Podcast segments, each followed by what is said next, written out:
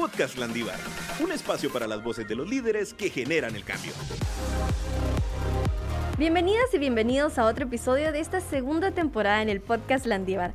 Hoy queremos tocar un tema que como ciudadanos y sobre todo como jóvenes nos compete a todos.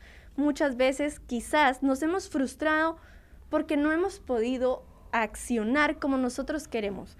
Porque decimos, bueno, los políticos, los alcaldes son quienes toman las decisiones. Y no es así. Nosotros como jóvenes tenemos que accionar. Y en este episodio vamos a saber cómo en estos temas políticos nosotros podemos ser esos líderes de cambio que Guatemala necesita. Bueno, y para eso tenemos un gran invitado para instruirnos más acerca de esta opinión que podemos ir formando como jóvenes hacia la política.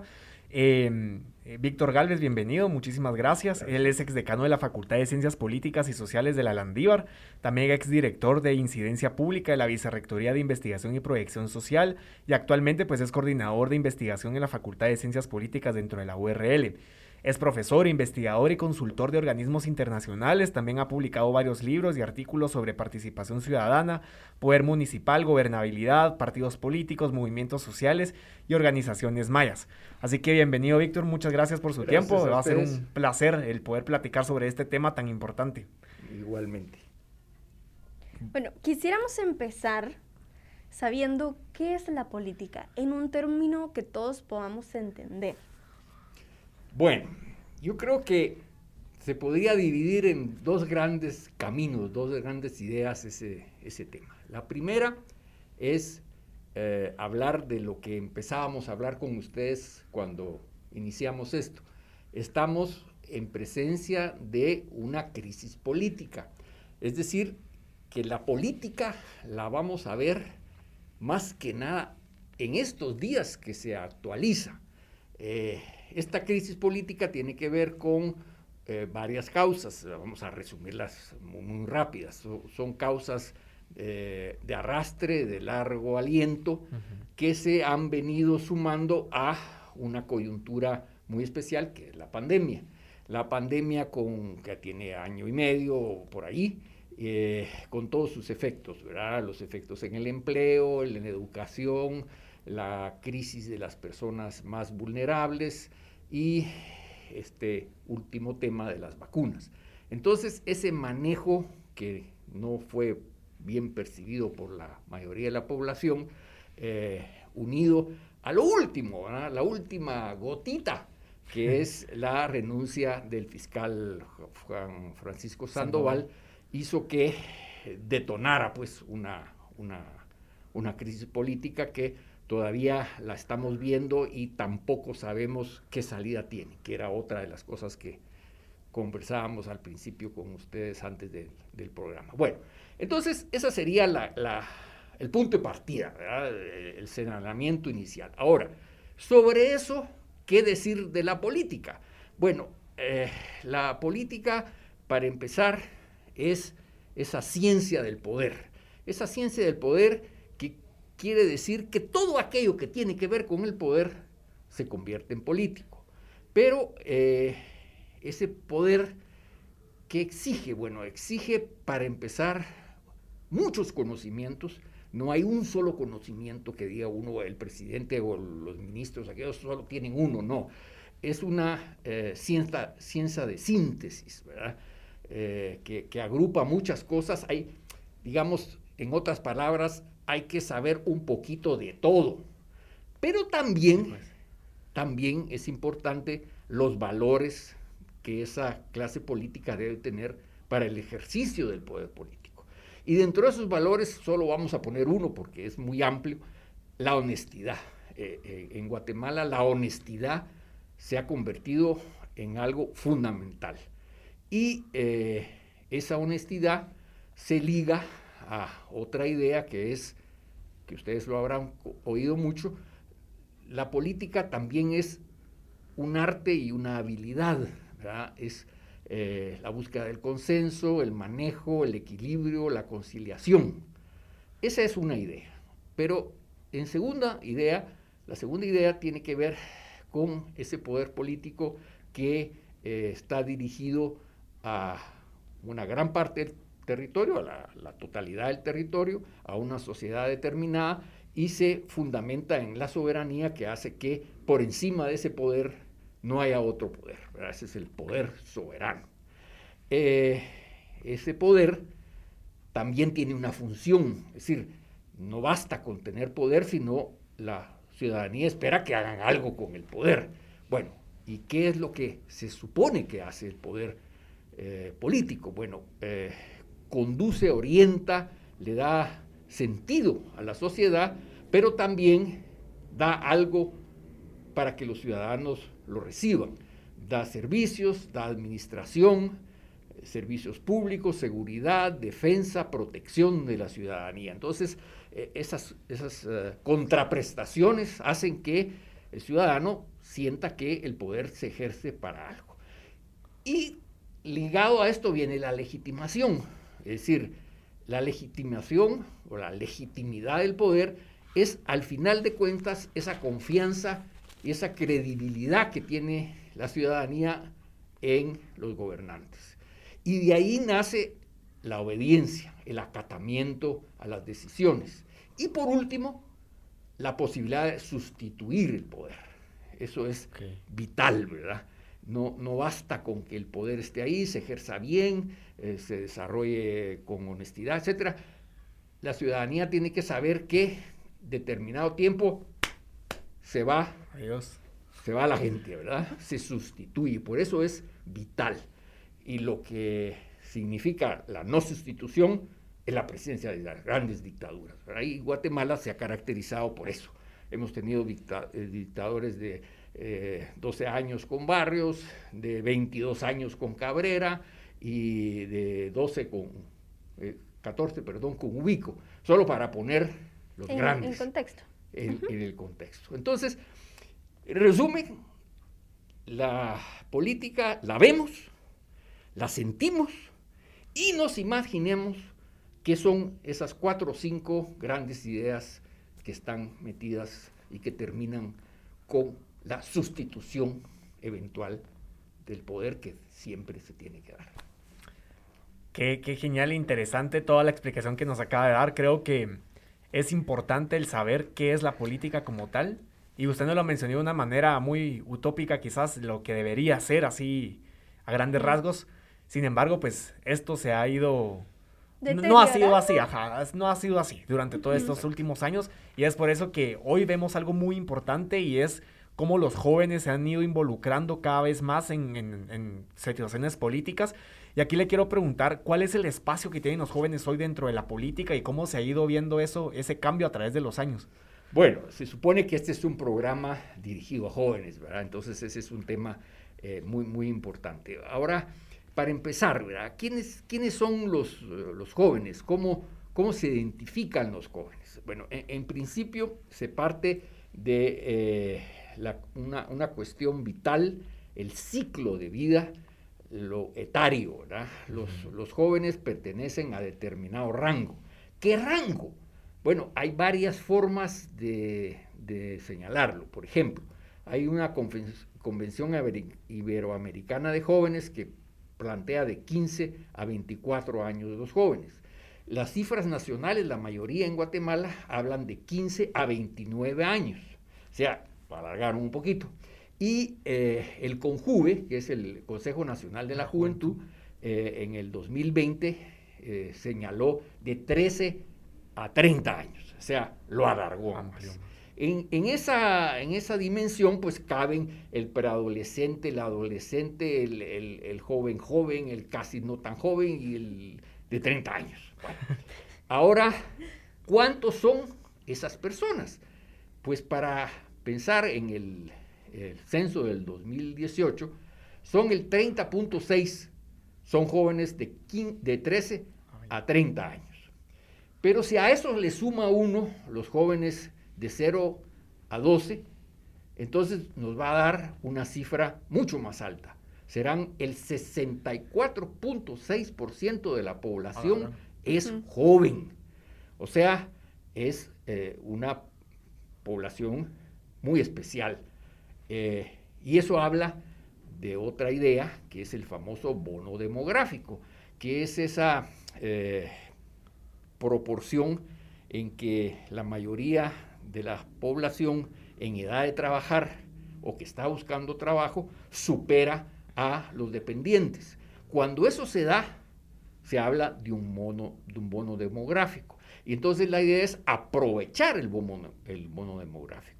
No, no basta con que esté, eh, hay que sacarle raja, como se dice corrientemente. Hay que hacer inversiones, hay que mejorar la educación, hay que hacer eh, eh, mejoramiento del empleo para aprovechar una situación que no va a existir siempre. Otros países la tuvieron, pero ya no la tienen. Otros países que tienen ahora una población de adultos mayores, cuando la pirámide fue cambiando y poco a poco la demografía fue mostrando que la tasa de fertilidad bajó y la población, por efecto de la medicina, de los adelantos tecnológicos, se fue alargando y eh, empezaron a haber adultos mayores. Cuando Guatemala tenga eso, dejará de tener el bono demográfico. Pero entonces deberíamos aprovechar el momento en que el bono demográfico eh, era útil y eso es lo que esperaríamos. Si eso no se da, si eso no se da, vamos a perder esa posibilidad.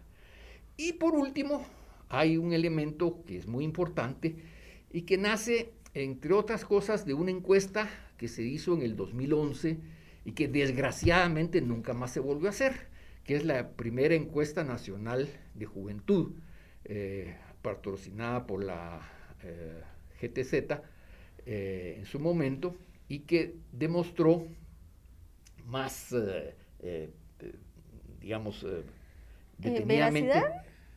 ¿Veracidad diría usted? Mm? datos, datos, datos. Por ejemplo, hay un, dato muy interesante de, ese, de esa encuesta, que la juventud, esa juventud que ahorita sería 35.6 en el ese momento no eran 35.6, pero no importa, eh, pertenecía a una situación muy diferente. Habían tres grandes estratos socioeconómicos diferentes. Hasta arriba de la pirámide de esos jóvenes estaba el sector alto y muy alto, que era el 3.1% de los jóvenes. Abajo de ellos estaba el segundo estrato, el medio alto y medio, que eran más o menos 20.7. Y de abajo estaría la, gran masa de jóvenes, los del estrato medio bajo y muy bajo, que eran el 76.2%.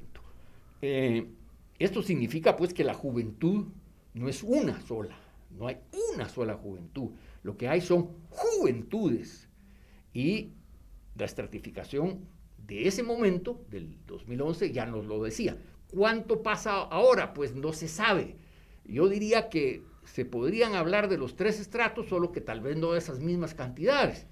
Pero yo... Pero se podría mantener la tendencia. Exactamente. Y abajo estarían los, la mayoría y arriba estaría la, la minoría. Bueno, entonces, ya no se trata solo del ciclo vital, ya no se trata de solo una juventud, sino de varias juventudes que eh, se, terminan clasificando por la pertenencia a clase social, por la pertenencia étnica, por el hecho de vivir en el área urbana o rural, por las diferencias de género, bueno, todo eso que va generando inclusión y exclusión eh, determinaría esa población juvenil real, es decir, cómo los jóvenes realmente viven y que no pertenecen a un solo grupo, sino que son muy diferentes.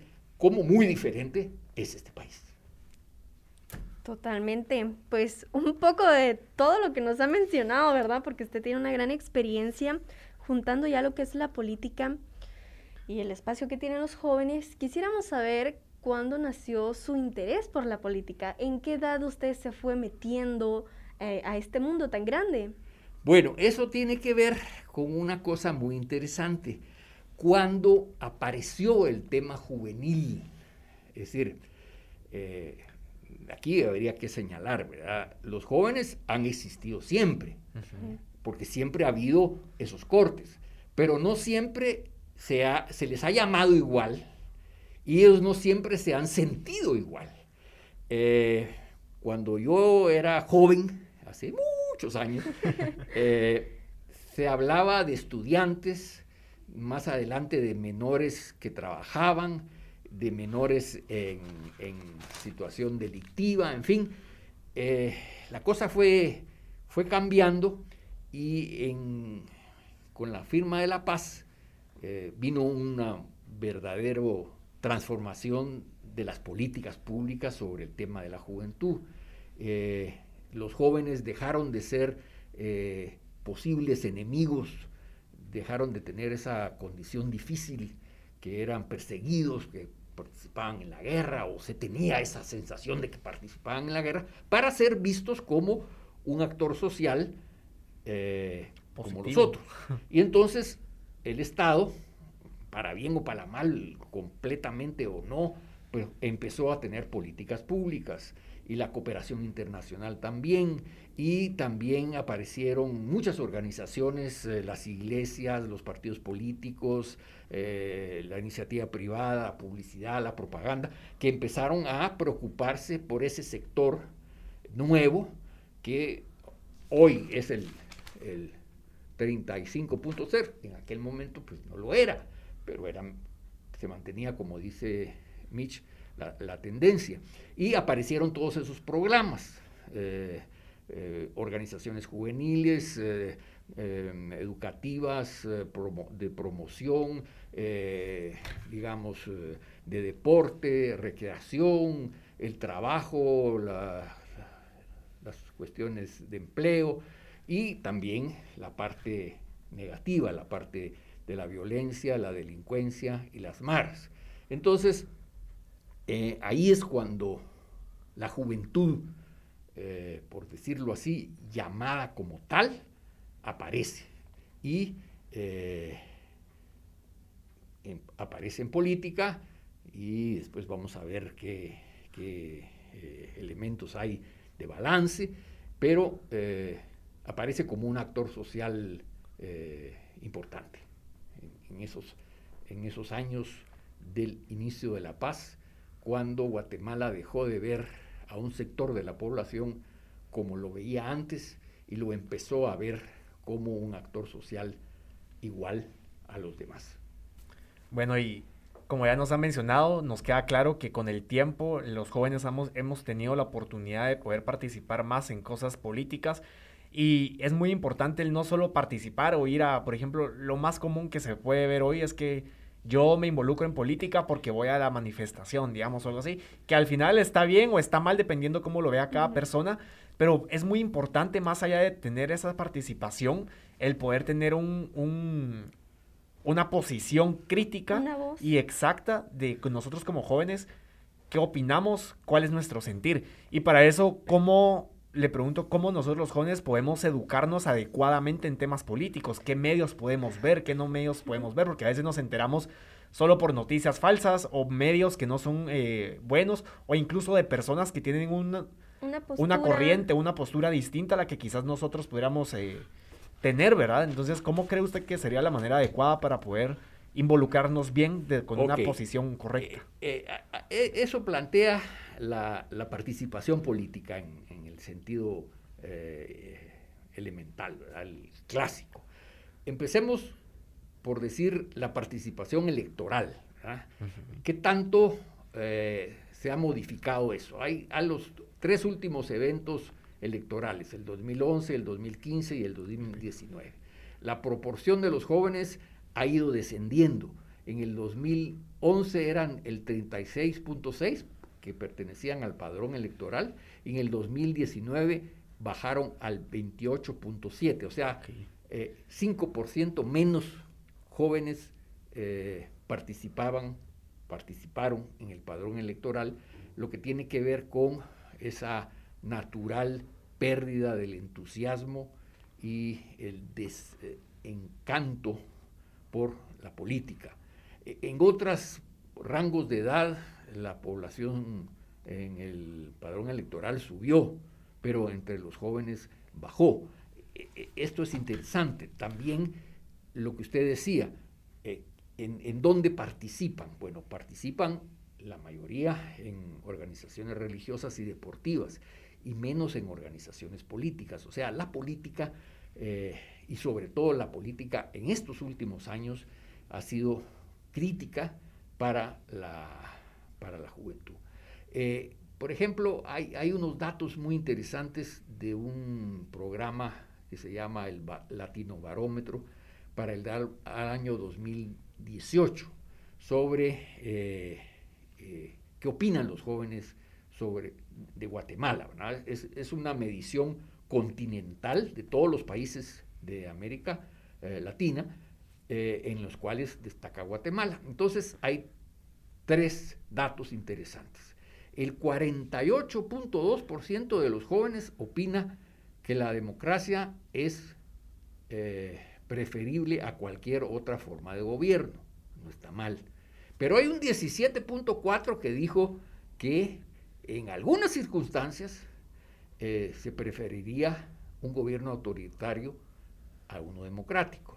Y un 30.4% dijo que a la gente como nosotros nos da lo mismo vivir en un régimen democrático que uno no democrático. O sea, la confianza en la democracia existe, pero también se ha ido deteriorando. Y esto tiene que ver con eh, la confianza en las instituciones, que es otra manera de, pensarlo. ¿no? Eh, eh, eh, a dónde participan, ya lo decíamos hace un rato, en qué tipo de organizaciones confían los jóvenes. El 39.7%, según el Latino Barómetro, eh, son las iglesias. Y en segundo lugar, 16.5% es el ejército. O sea, las iglesias, el ejército serían las instituciones eh, en las cuales la juventud más confía. Y esto es muy interesante porque eh, muestra eh, el peso de los valores religiosos y de los valores militares en, en Guatemala. Pero en contraste, eso es lo verdaderamente impresionante, cuáles son las instituciones en las cuales la juventud no cree o cree muy poco. Bueno, la peor son los partidos políticos. El 85.9 dijo que no confía o confía muy poco en los partidos. En el gobierno, el 78.3 tampoco. En el Congreso, el 76.8 tampoco. Y en el Poder Judicial, el 71.8. O sea, estamos hablando del, del 2018. Para toda la América Latina, específicamente para Guatemala, porque las preguntas se fueron haciendo por país. Y la última es la policía, que es el 64.3. O sea, los jóvenes no confían en los partidos, no confían en el gobierno, no confían en el Congreso y tampoco en las instituciones de seguridad, ni la Poder Judicial y la policía. Entonces, eso es como el contexto que está detrás de todo esto que influye en la personalidad juvenil, ¿no? Marca un poco las preferencias, eh, las instituciones que son creíbles, la actitud para el padrón electoral, en fin, da, un poco las pautas. Es interesante ver lo de la iglesia y el ejército, creo que también viene arraigado y un poco de la cultura de la que hemos venido, ahora la iglesia católica. La cultura de la laicidad y la cultura cívica eh, ¿verdad? En, un país como, como este que, que vivimos. Con esto que nos menciona, quisiéramos saber cuál es la diferencia entre un activismo político y una participación ciudadana. Bueno, esto, esto es muy interesante y yo lo pondría al revés. Empezaría por la participación ciudadana y después por el, activismo, político. Bueno, la participación ciudadana en un sentido muy amplio es eh, la posibilidad de intervenir como ciudadano en todo aquello que sea eh, atingente o que tenga que ver con los intereses. Eh, los ciudadanos eh, van ahí donde tengan interés y participan. Dentro de esa participación está la participación política, con una, como una subparte. Esa parte tiene que ver con la designación de los gobernantes y también con la intervención en las decisiones de los gobernantes. Son dos cosas aparentemente diferentes, pero muy relacionadas. Eh, la participación política tiene que ver con a quién elijo y qué decisión tomamos al momento de votar, pero no solo cuando ya votó y el señor llegó o las señoras llegaron, sino qué están haciendo durante los cuatro años, cinco años o seis años que les toca según los países. Entonces, no, no es darle un cheque en blanco, pues ya ganó y ahí nos vemos, hasta dentro de cuatro años lo volvemos a ver. No, son todas las cosas que tienen que ver con eh, esa rendición de cuentas, esa, esa posibilidad de exigir, tiene que ver con esa famosa idea, que no la vamos a repetir porque es vieja, entre la democracia eh, directa, que, hacían los griegos, que eran los que gobernaban, pero eran muy poquitos, era un grupito, y eh, la democracia representativa, donde yo elijo a mis representantes. Entonces, la participación política pretende acercar más esa democracia representativa que se eh, eligen a, los, a las personas que van a gobernar en mi nombre con la democracia directa, la posibilidad de que yo pues, gobierne o participe en el gobierno. ¿Y qué casos, qué casos hay reales en donde se puede hacer participación política directa? Bueno, están las iniciativas de ley, cuando los ciudadanos participan. Guatemala no lo tiene. Es decir, aquí el Congreso, el Ejecutivo, la Corte Suprema de Justicia, la USAC, el Tribunal Supremo Electoral, son los que tienen iniciativa de ley. Pero también hay otra cosa que es el, referéndum, cuando se sacan leyes y se consulta, o el plebiscito, cuando las decisiones importantes se someten a la consulta popular, como el caso de eh, Belice, o el presupuesto participativo, ¿verdad? cuando los ciudadanos son llamados a que eh, decidan cómo, cómo se gasta el dinero, ¿ah? o el cabildo abierto, que eso es en las municipalidades que dice la población, o esa cosa nueva, que tampoco existe en Guatemala, que es la revocatoria del mandato, que es cada cierto tiempo, dos años por ejemplo, o tres años, lo que sea, eh, se decide si el presidente va a seguir o no va a seguir. Algo que produce mucho temor, ¿verdad? Uy, uy, uy.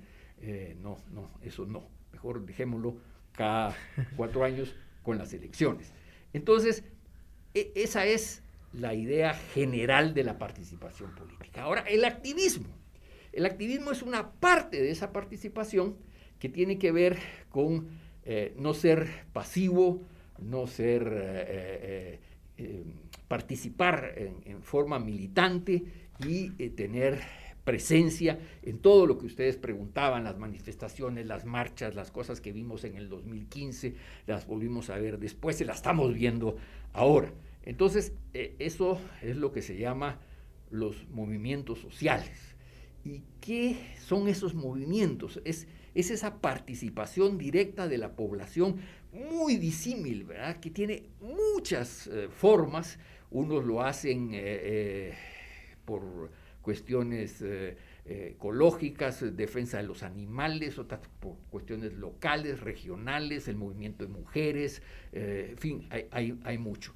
Pero hay una que es importante, que empezó a darse sobre todo en el 2015, que tiene que ver con los movimientos sociales en la era digital, que se empezó a conocer con la primavera árabe, con las cosas en, eh, España, con el movimiento de los ocupas en Wall Street, en fin.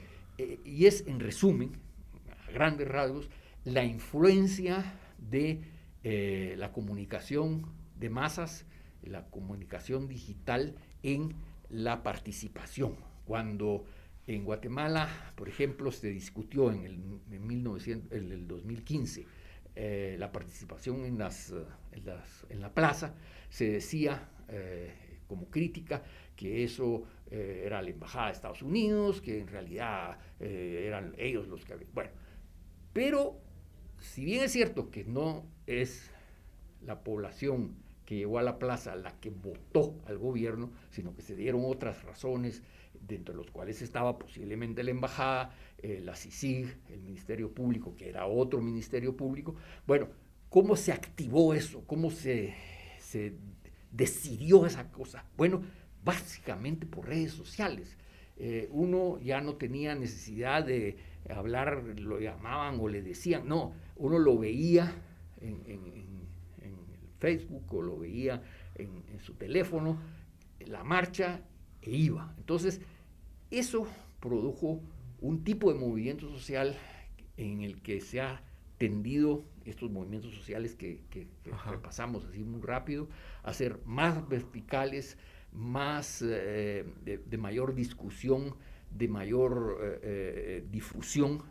Y lo que pasa, lo que va a seguir pasando es, es eso, movimientos sociales en la e, era digital van a tener una influencia muy grande a partir de las propias redes. Las propias redes van a determinar y por eso también los gobiernos no les gustan las redes y los interrumpen o les hacen un trabajo muy terrible ahí para que no, no, funcionan.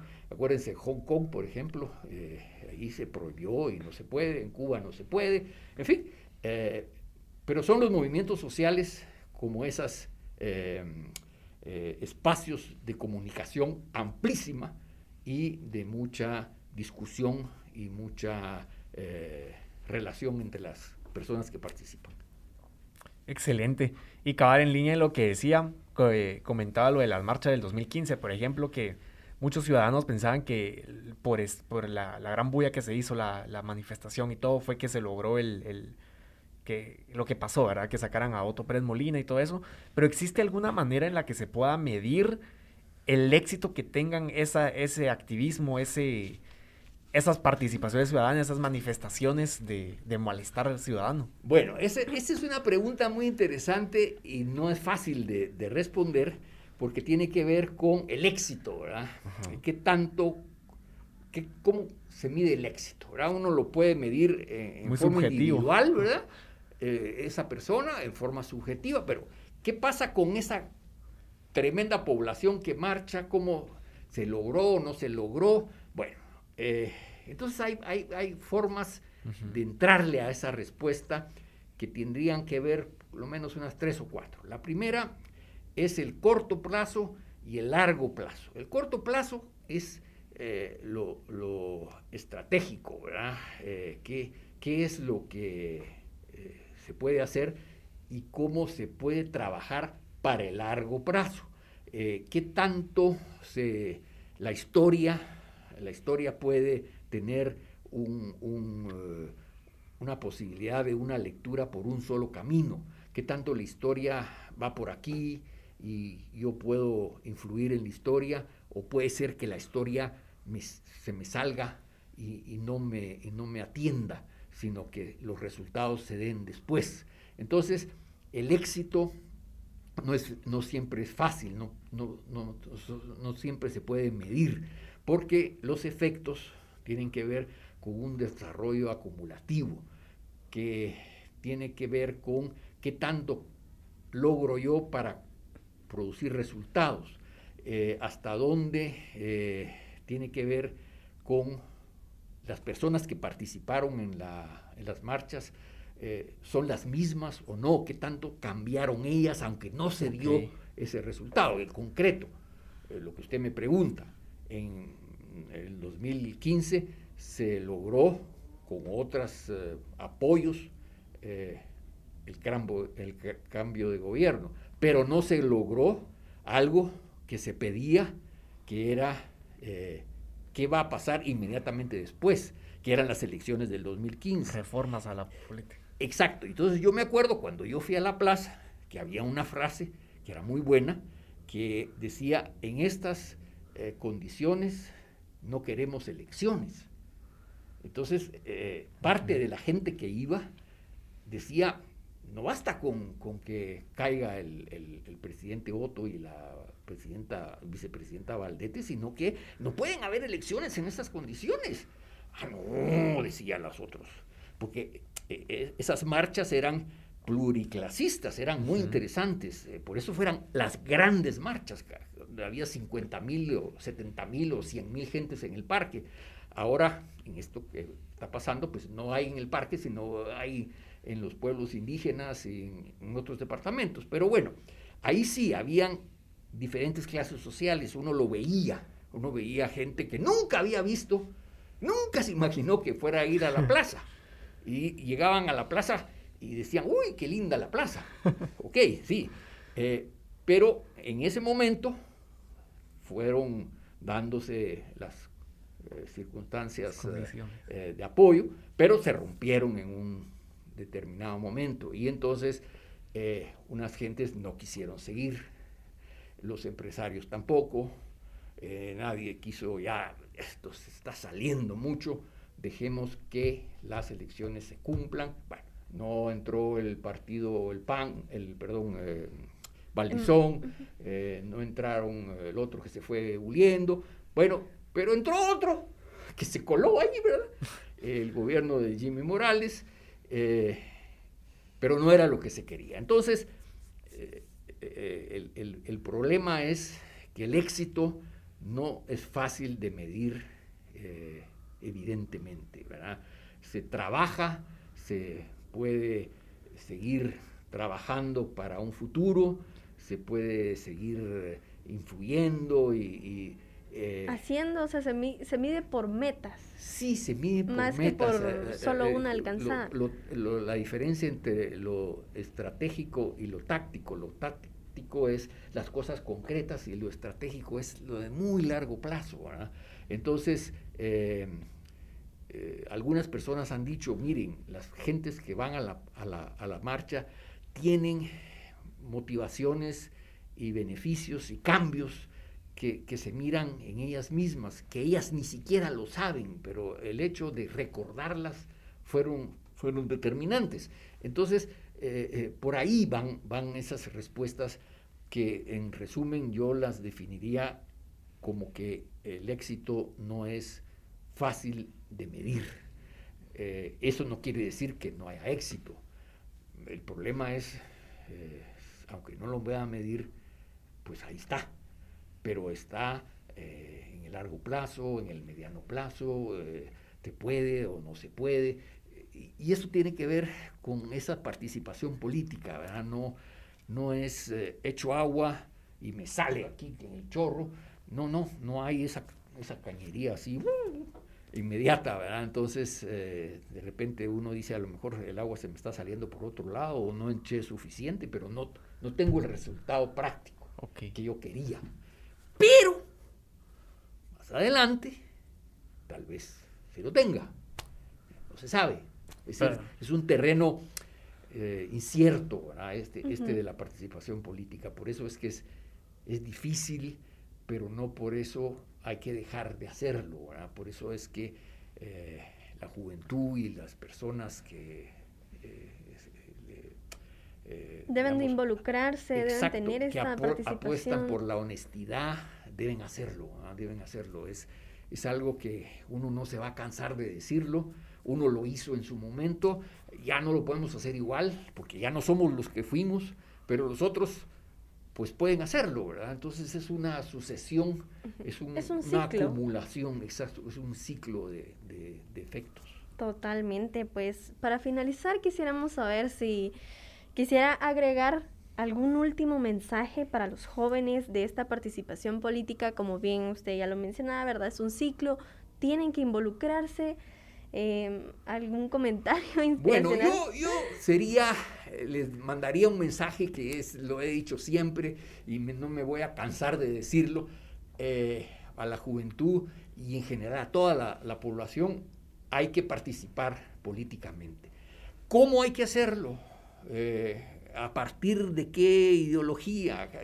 No, no, sé, cada quien la tendrá que hacer y tendrá que decidir. Eso es parte de la propia condición de la juventud, decidir eh, voy a hacer esto, voy a hacer aquello. Eso es colocarse casi, casi en el momento en que voy a ser ya un adulto, ¿ah? casi en esos 30 años que me van a, me, quedan, que, me falta, eh, tengo que hacer.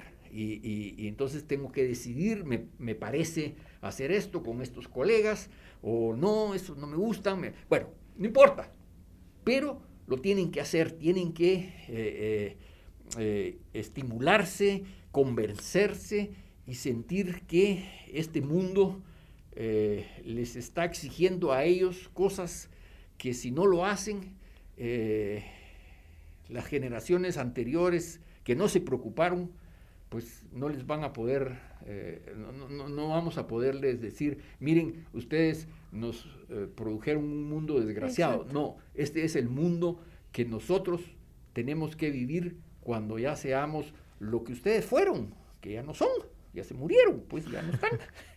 bueno, ahora nos toca a nosotros. Bueno, si no hago algo por el cambio climático, por el plástico, por el deterioro, todas esas cosas terribles, y la política y la honestidad, independientemente de la ideología que se trate, pero la gente tiene que ser honesta, honesta, es algo increíble que se perdió, es decir, algo que están algunas leyes por ahí, pero no, eso, eso debe ser vital, el que llegue a un cargo debe llegar a servir el cargo, no a servirse del cargo para meterse eh, los pistillos a la bolsa y no solo el pistillo que le pagan, que no es malo, el otro, el que no... No, no debería. Que no debería, eso, eso no debería ser, eso, eso es extra, pero es tan extra que es más importante que el pistillo que le pagan a uno por el sueldo. Eh, entonces, sí, yo, yo esperaría esa participación política de los jóvenes en todas las dimensiones posibles y en todos los campos que quieran, y no importa cuál sea la ideología, pero que lo hagan, que lo hagan y que, que estén presentes, que intervengan. Totalmente, pues con todo esto que aprendimos hoy, el mundo de la política es demasiado grande, pero por eso nosotros tenemos que empezar a leer, porque es la manera en la que nosotros vamos a construir nuestro aprendizaje, nuestro contexto, y como usted lo decía, o sea, más hoy ¿verdad? Que Guatemala necesita este cambio, la indiferencia ha dejado que otras decisiones se tomen y no precisamente por el bienestar del país. Entonces, esto queda en manos, no es responsabilidad de alguien más, no es responsabilidad de mi compañero, del universitario, es de todos, es de todos los jóvenes para generar este cambio y luchar por las condiciones que Guatemala, que queremos que tenga mañana, exactamente. Así que muchísimas gracias por acompañarnos hoy. Esperamos que hayan anotado, que sigan investigando. Que se involucren. Totalmente. Los esperamos en otro episodio del podcast Landiva.